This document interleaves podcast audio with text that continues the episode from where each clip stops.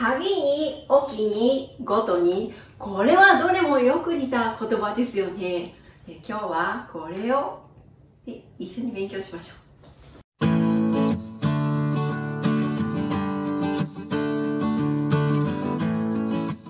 まず一つ目は旅にです。名詞の旅に、動詞の辞書形旅に。何々するときはいつもという意味です。えー、またそんなに買ったの？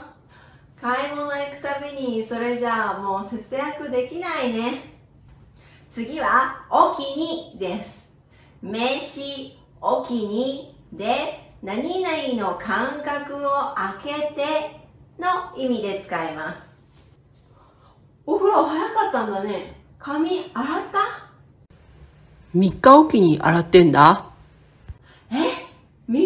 き次は、ごとにです。名詞ごとに、動詞の辞書形ごとに、3つの意味があります。ではどうぞ。1つ目は、旅にと同じ意味で、何々するときはいつもというときに使います。2つ目です。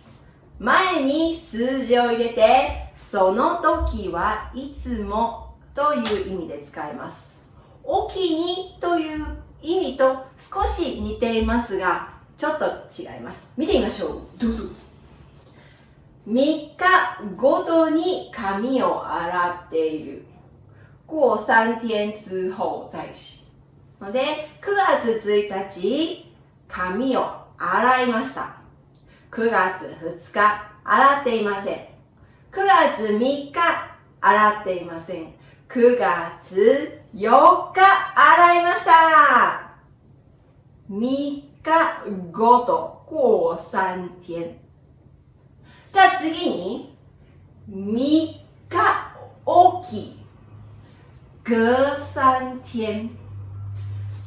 9月1日、髪を洗いました。9月2日、髪を洗っていません。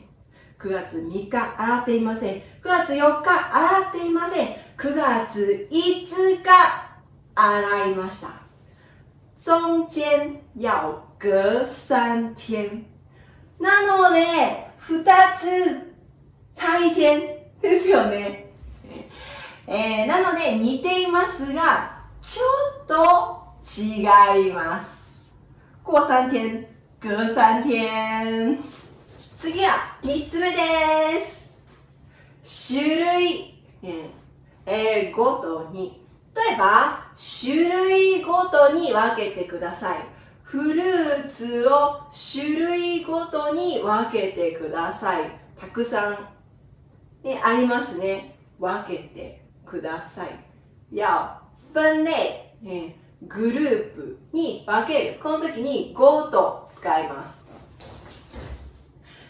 今日は旅に、沖に、ごとにを紹介しました。どれもよく似ていましたよね。旅には何々するときはいつも、ね、沖にはその感覚を開けて、ぐそもそもという意味で使いましたね。えー、ごとには3つの意味がありました。旅にと同じ意味の、えー、何々するときはいつもという意味と、えー、2つ目、ね、前に数字を入れて、えー、こうそもそも之後とかいう時に使う表現と、3つ目はグループに分ける、ね、グループ、種類ごとという意味がありました。